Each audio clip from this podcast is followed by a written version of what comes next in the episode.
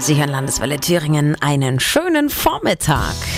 Wir kommen zu einem Thema, das uns immer wieder durch den Sommer begleitet hat, aber jetzt erst richtig akut wird. Die Ernteausfälle durch die Trockenheit und Hitze. Gestern ist die Kartoffelernte in Thüringen offiziell gestartet worden und da sieht es wirklich sehr, sehr mau aus. Es gibt weniger Kartoffeln, kleinere Kartoffeln und zum Teil auch sehr stark deformierte. Auch Heiko Giese, Kartoffelbauer aus Goldbach im Landkreis Gotha, rechnet mit so 30 bis 40 Prozent weniger Kartoffeln als vergangenes Jahr.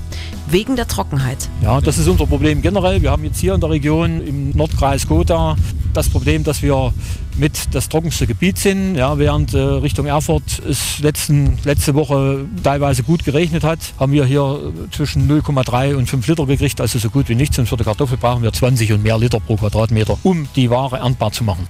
Finanzielle Dürrehilfen vom Land will er trotzdem nicht beantragen. Er sagt, anderen Betrieben geht es noch viel schlechter als mir, die haben das nötiger. Ist ein feiner Zug, auf jeden Fall.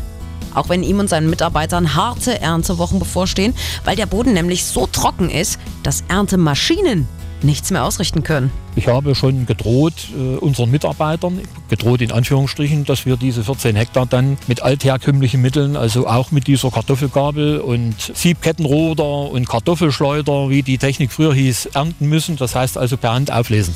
Es muss also wirklich dringend regnen in Goldbach. Und zwar so viel, dass der Boden weich wird für die Ernte. Da hilft leider auch das bisschen Sprühregen heute nicht viel weiter. Mein Thüringen, meine Landeswelle.